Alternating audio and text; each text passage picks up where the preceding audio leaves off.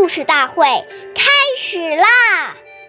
每晚十点，关注《中华少儿故事大会》，一起成为更好的讲述人。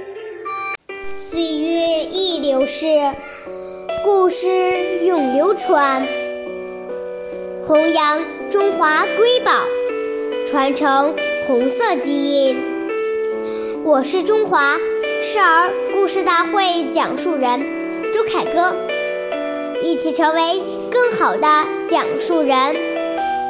今天我给大家讲的故事是《故事大会红色经典故事》第十四集《找仲勋去》。今天我给大家讲的故事是习仲勋爷爷的小故事。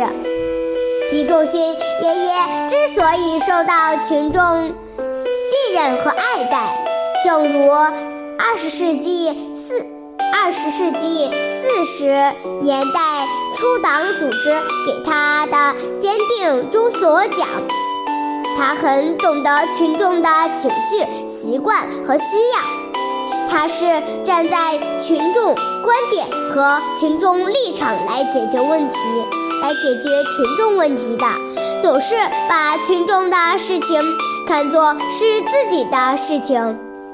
而用设身处地替他们设想，